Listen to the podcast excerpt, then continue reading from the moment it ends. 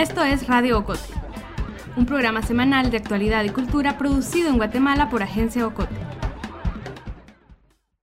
I'm declaring a public health emergency of international concern over the global outbreak of novel coronavirus. The main reason for this declaration el primer caso de coronavirus fue reportado el 17 de noviembre del 2019 en Wuhan, China.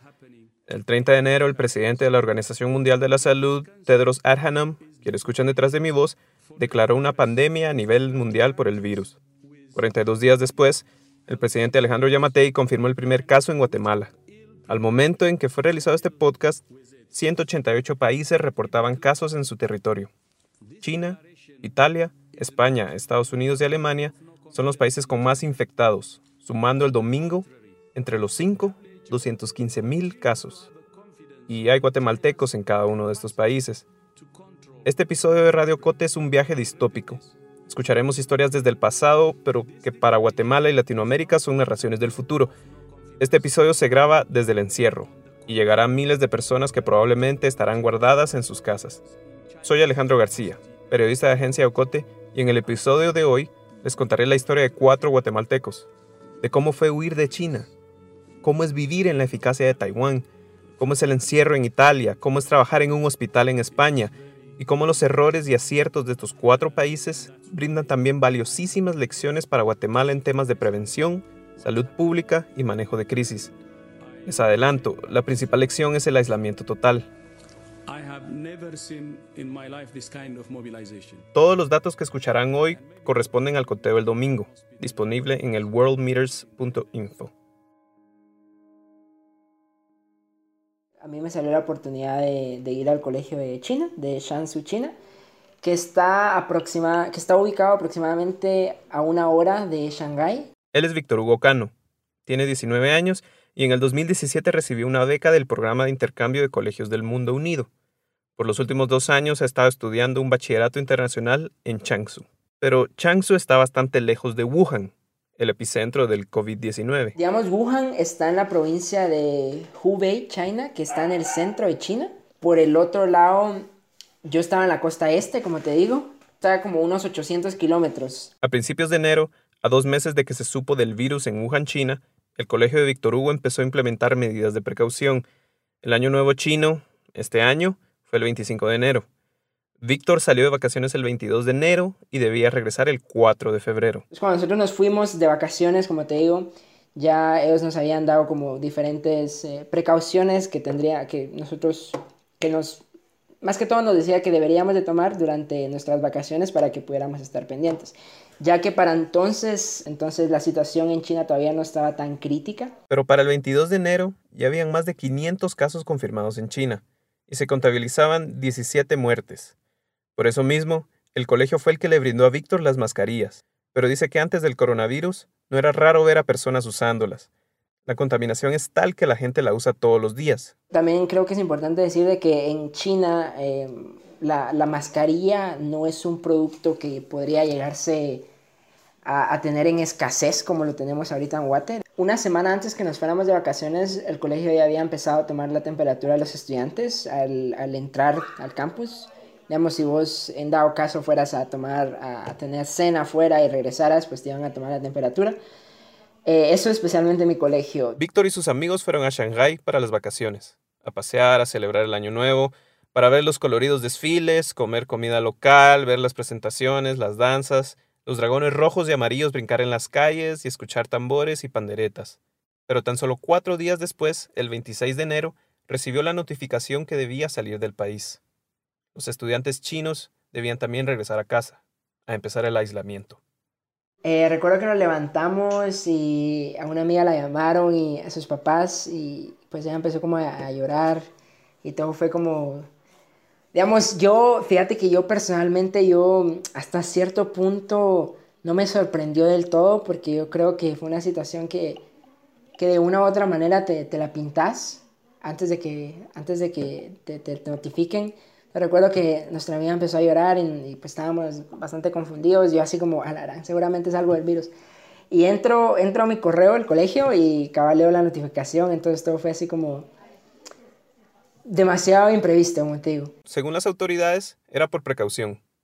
Ese día Shanghai reportaba su primera muerte por el virus, un hombre de 88 años, y Estados Unidos confirmaba su quinto contagiado. Para entonces el virus no había hecho pico en China, lo cual indicaba de que los casos iban a seguir aumentando. Pues ellos también eh, dieron la orden de cerrar los, las instituciones, las escuelas, entonces, a partir de esa orden y a partir también de, lo que indicaban las, autoridades chinas, pues se tomó esa decisión, también por precaución, ¿no? Las siguientes 12 horas fueron caóticas, dice Víctor. En el momento yo llamé a mi familia para decirle, mira, madre, esta es la, la, la actualización y notificación que tenemos, hay que ver. Como dije, Víctor no estaba en Changsu, estaba en Shanghái. Todas sus cosas estaban en el campus del colegio, objetos personales, libros y ropa.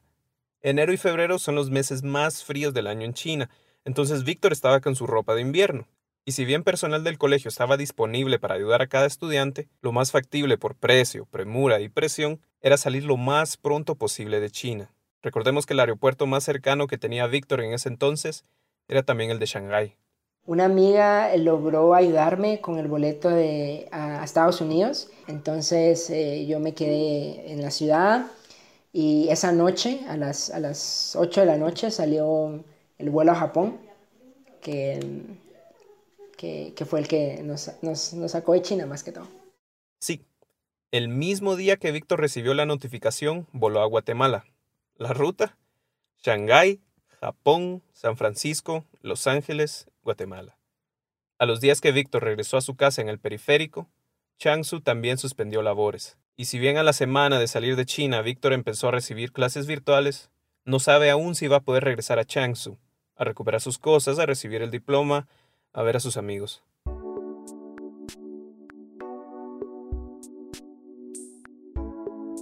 El último, la última actualización que tuvimos, yo te diría que es un poquito, un poquito triste, porque como te digo, a pesar de que en China la, la situación se está controlando mucho, a una escala global no lo está haciendo, entonces el, el colegio, ahorita sí es el colegio, y, las autoridades también hasta cierto punto no pueden tomarse la libertad de abrir colegios internacionales como el Colegio del Mundo Unido en Shansu porque ellos saben de que va a existir otra vez un flujo de personas desde áreas internacionales hacia China.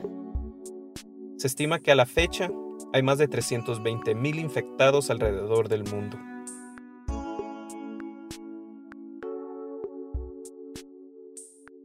Andrea del Valle lleva 10 años viviendo en Taiwán.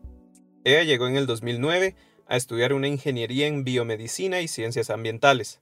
Está por terminar su doctorado y cada cierto tiempo regresa a Guatemala, como este 24 de enero. Pero es que Taiwán, digamos, está a otro nivel en cuanto a prevención. Desde que anunciaron los primeros casos en China, Taiwán empezó a prepararse con un cuidado impecable. Y a pesar de que lo único que divide a las dos naciones es una rebanada de mar, Taiwán ha reportado 169 infectados y tan solo dos muertes. Andrea nos cuenta. Lo que sí es que Taiwán ya se había preparado para esto desde uh, hace unos 10, 11 años, cuando fue lo de la SARS.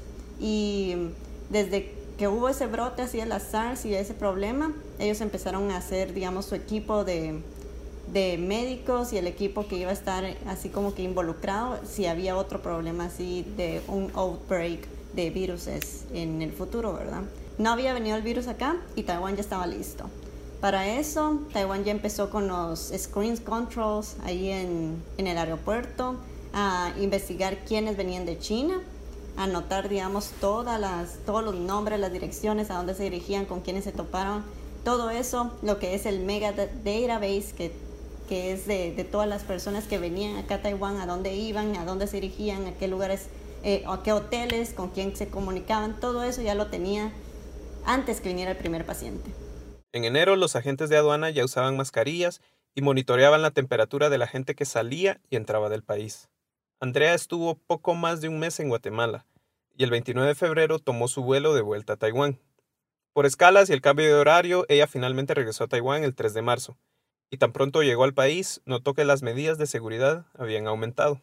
En Taiwán sí empezaron con la idea de no acaparar las mascarillas y dejarlas primero para los, los doctores, las enfermeras y todo eso. Como medida adicional, el 24 de enero, el gobierno taiwanés prohibió la exportación de mascarillas para asegurarse que tenían suficientes para sus médicos y ciudadanos.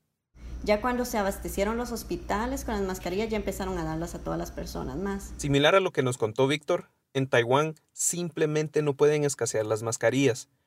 Una vez el equipo médico estaba protegido, el gobierno taiwanés empezó a distribuir las máscaras a la población, tres por persona a la semana. Por medio del seguro médico, que es acá, es un seguro eh, para todos los ciudadanos, ¿verdad? Que se tiene que pagar. Y por medio de ese seguro se tiene que hacer fila, se tenía que hacer fila, digamos, eh, para poder obtener las máscaras. Ahora ya no, simplemente se ordena por internet y te las mandan. Y es que hay un elemento cultural en el uso de mascarillas en Taiwán. Hay gente que las usa todos los días, por alergias, por ejemplo. En la cultura del western, en la de nosotros, se usa mascarilla para si estás enfermo, ¿verdad? Entonces las personas te miran así con mascarilla, uy, este está enfermo, ya no lo tocamos, ¿verdad? Pero acá es muy común que también es por protección propia. Si me miraban sin mascarilla, iban a pensar, ay, hay, que observarla más porque, porque puede haber un peligro, así. A Andrea la entrevisté por Skype.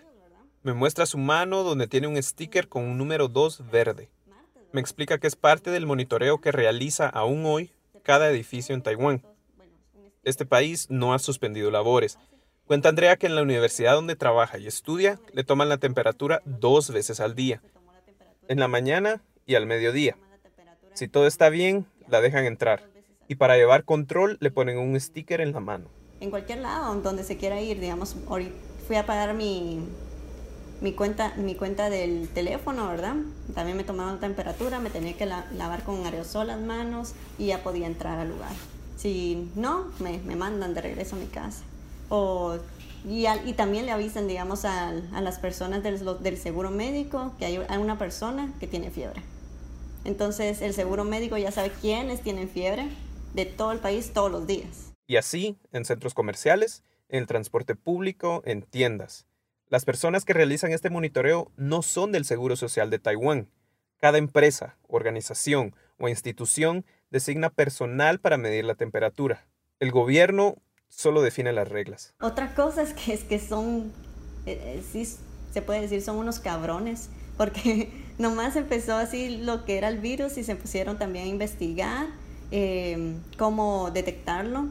Entonces Taiwán ya sacó su kit de detectar el, el, coronavirus en 15 minutos, así no se tarda tanto, así se puede hacer de una vez ahí en el, en el aeropuerto, solo una se toma la sangre, se pone en el kit y ya se sabe si se tiene o no. Le pregunto a Andrea si han cerrado negocios, y es que sí, pero realmente no. No están tan abiertos, digamos, en, en los restaurantes, las mesas tienen así un letrero que es así eh, como reservado solamente para comer, no es área de plática.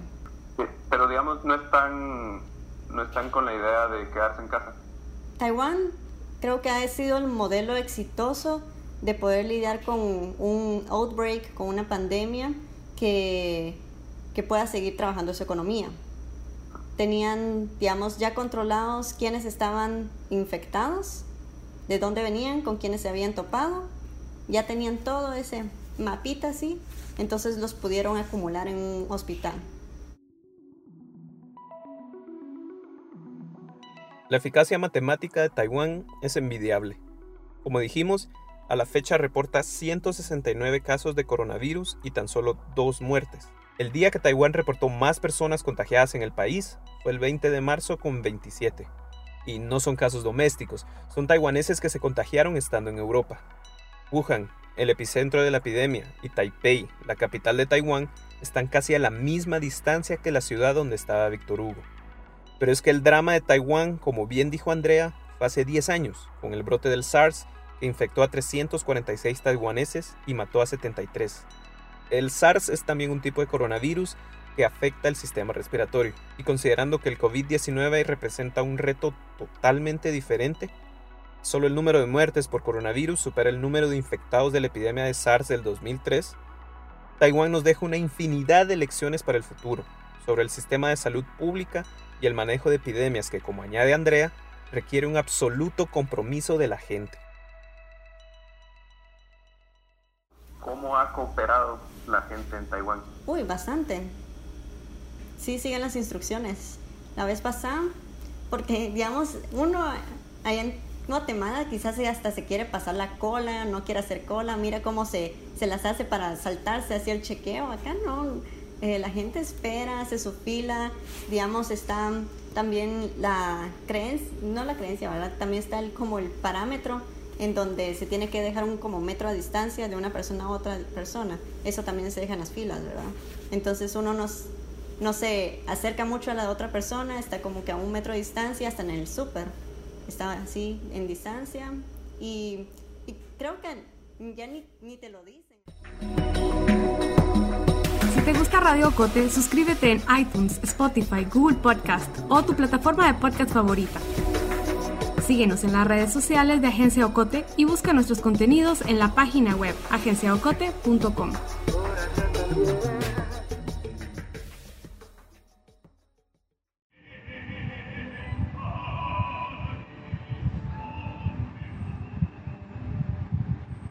Escuchan a Marco, el vecino tenor de Isabel Recinos.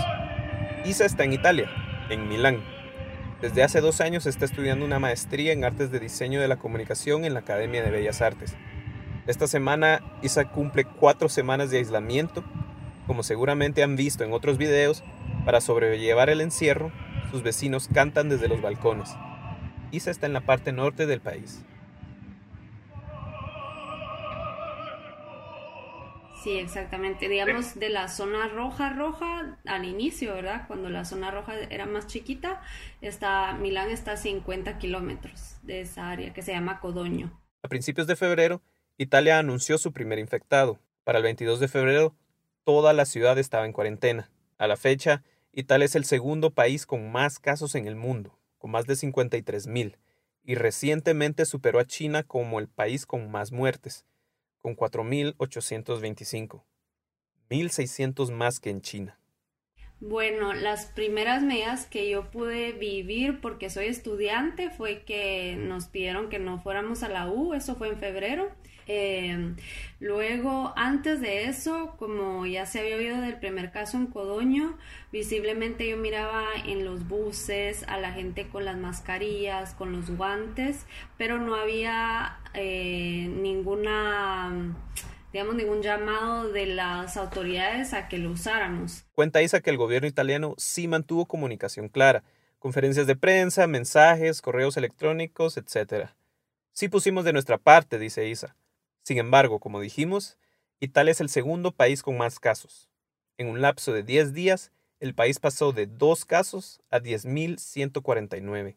El 18 de marzo, Milán registró oficialmente 900 casos de COVID-19 en la ciudad, y el país registra un promedio de 475 casos nuevos cada día. En esta zona, como estamos muy cerca de la zona roja en el norte de Italia, siento que la mayoría sí siguió las instrucciones.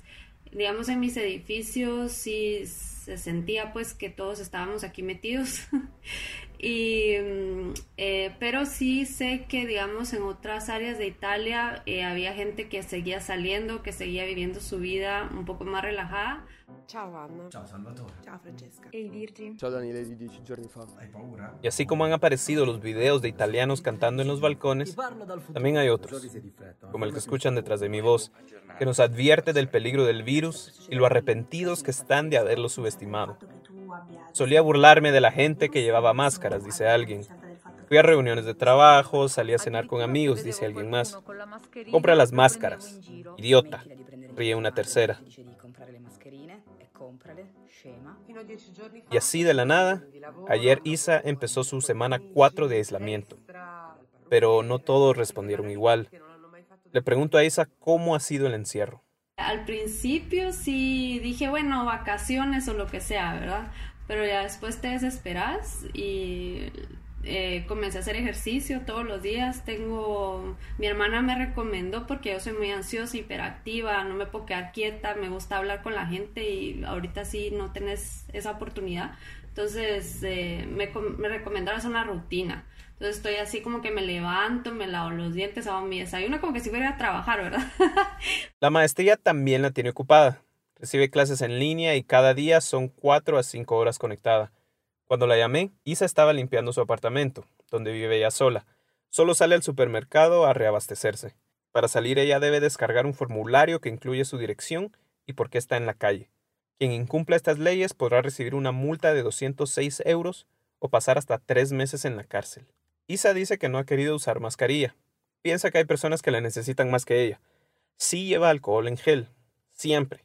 Y al regresar de hacer compras, va directo a la ducha. Si salí al súper, suponete, eh, y me baño en la noche, siento que estoy limpia, que no tengo el virus conmigo, ¿verdad?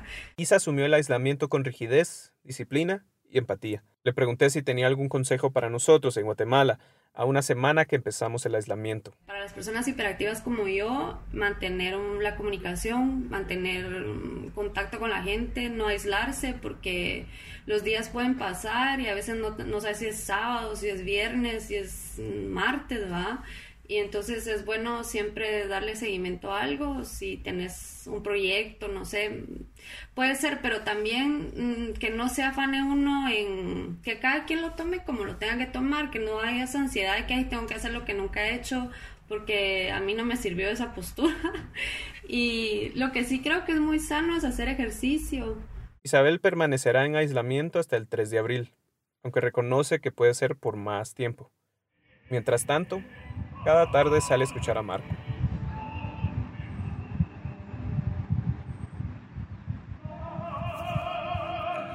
Señor presidente, doctor Yamatei, soy Álvaro Gutiérrez, soy médico. ¿Reconocen este audio? Graduado en Guatemala. Lo subió el médico y cirujano quetzalteco Álvaro Gutiérrez Valdizán, graduado de la Universidad Francisco Marroquín. Álvaro hizo las prácticas en San Juan Zacatepeques y las residencias en los hospitales públicos de Guatemala. Vive en España desde hace nueve años y como escucharon, está en las trincheras. Es médico geriatra en el Centro Sociosanitario de Barcelona. Es uno de los médicos tratando el brote de COVID-19 en el tercer país más afectado. Para finales de la semana pasada, España reportaba 28.000 casos, mil más que Estados Unidos. No debe haber gente en las calles, solo las necesidades básicas. Álvaro ha trabajado sin parar y el martes pasado empezó a sentirse mal. Fue ese día que decidió grabar el video. Álvaro tiene una principal recomendación, aislamiento total. Se lo dijo al presidente. A la fecha, el video se ha replicado en diferentes plataformas y suma más de 300.000 reproducciones. A estas alturas, que ya pasó el momento de preparación, no podemos hacer lo que hizo Taiwán. Los consejos y la experiencia del doctor Gutiérrez son quizás los más valiosos. No podemos esperar como lo hizo España. Álvaro nos habla desde su apartamento en Barcelona, encerrado en una habitación y lejos de su esposa e hijo. Y por favor, escuchen el consejo. Quédense en casa. Eh, desde hace, a ver, el 3 de marzo comenzaron, se comenzó a, a, a, describir ya la, la primera muerte por coronavirus en Valencia, en la comunidad valenciana. Eh, a partir del 3 de marzo, cada comunidad comienza a sacar protocolos y recomendaciones. Sí, España inició protocolos hace apenas tres semanas. Recordemos que China reportó su primer caso el 17 de noviembre. Además, el primer caso en Europa data del 24 de enero, en Bordeaux, Francia. Una semana después, el 31 de enero, Italia y España anunciaron que habían detectado sus primeros casos, pero actuaron lento. Ese descuido, esa respuesta tardía, ha hecho que España e Italia estén al borde del colapso.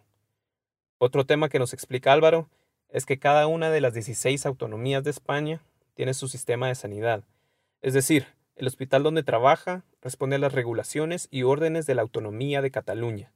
Pero una vez desatada la crisis allá, el domingo 15 de marzo, cuando España ya reportaba más de 7.000 casos y 300 muertes, el gobierno central tomó control de todas las autonomías de sanidad el domingo se nos da ya la orden de comenzar a, activar los protocolos, los protocolos de, aislamiento, los de restricciones de visitas, todo.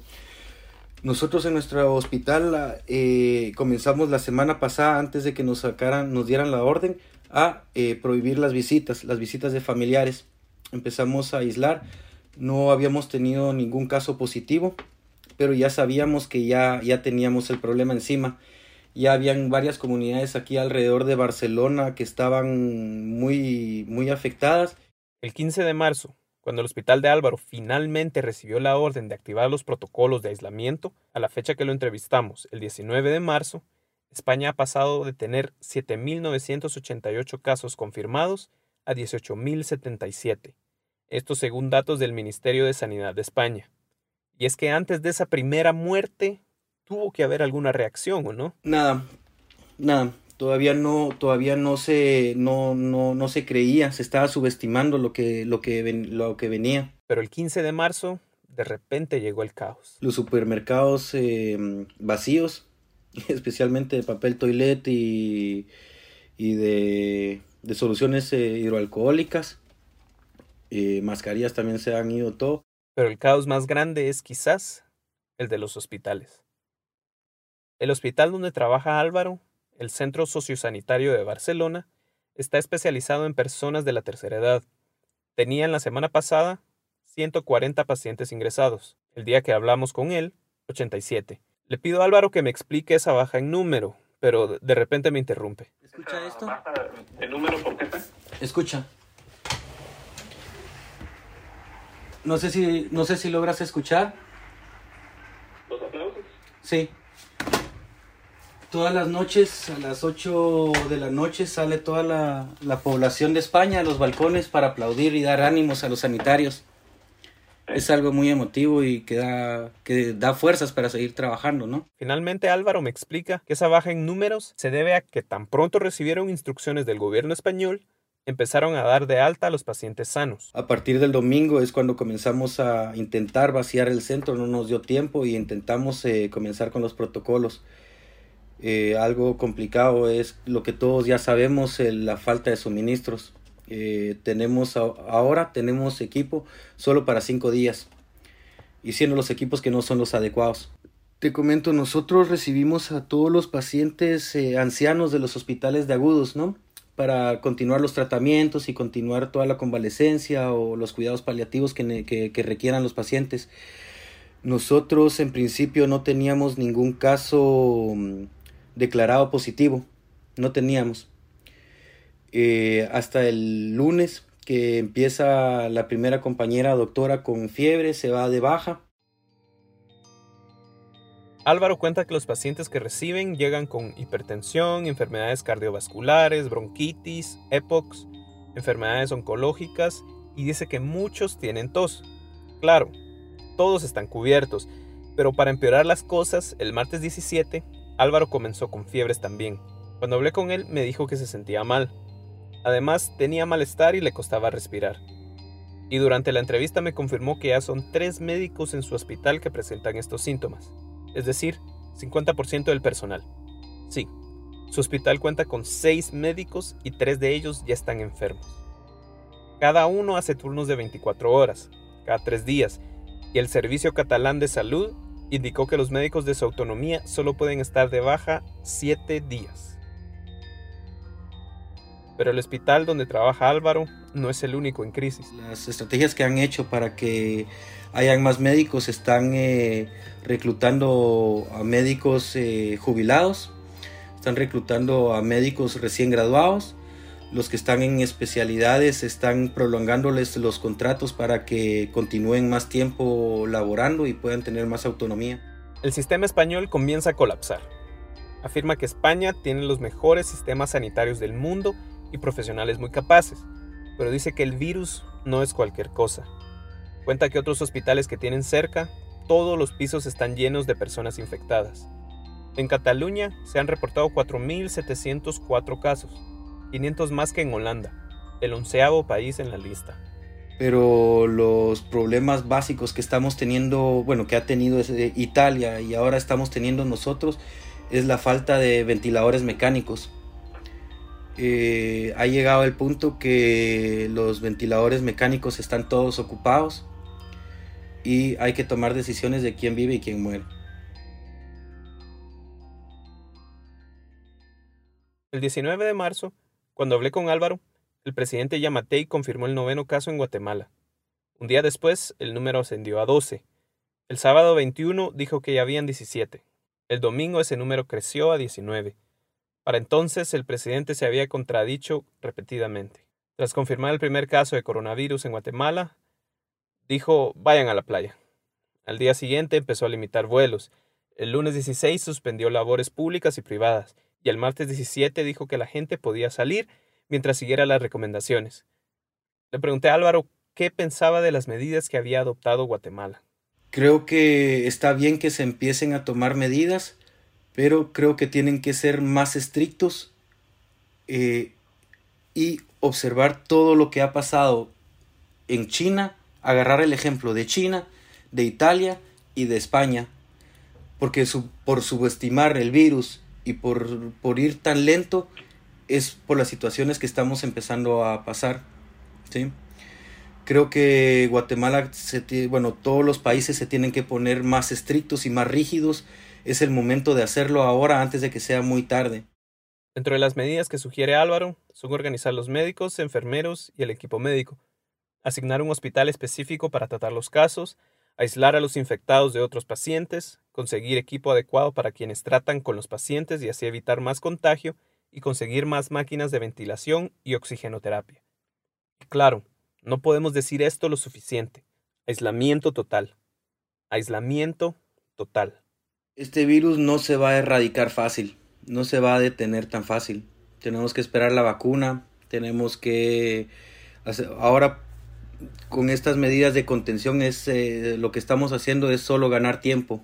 Tenemos que mantener las fronteras cerradas y tenemos que mantenernos cada uno en aislamiento hasta intentar controlar toda la, la pandemia. España ha tomado también eh, dos semanas de aislamiento para empezar. Son dos semanas para empezar y luego se irá prolongando. Se irá prolongando por más semanas. Eh, esta situación seguramente, sin duda, se prolongará unos tres, cuatro meses. No podremos salir eh, bien. Desde la semana pasada en Agencia Ocote estamos trabajando para llevarles información relevante, veraz y útil sobre el coronavirus y los pacientes infectados en Guatemala.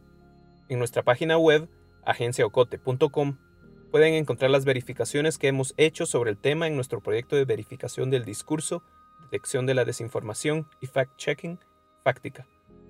Además, te recomendamos una transmisión con la infectóloga Nancy Sandoval, que nos explica más del virus, los síntomas, cómo se contagia, el tiempo de vida del virus en superficies y cómo eliminarlo, además de recomendaciones generales. La doctora Sandoval es tajante. Ordena aislamiento total. Este episodio, que usualmente grabaríamos en los estudios de Radio Sónica, fue hecho en casa. Cada entrevista fue hecha a distancia. Acabamos de lanzar también Fósforos, que son audios informativos con verificaciones de fáctica sobre el coronavirus. Suscríbete a nuestras redes y envíanos tus preguntas sobre el virus. Mientras tanto, cuida a las personas mayores. Lávate las manos quédate en casa.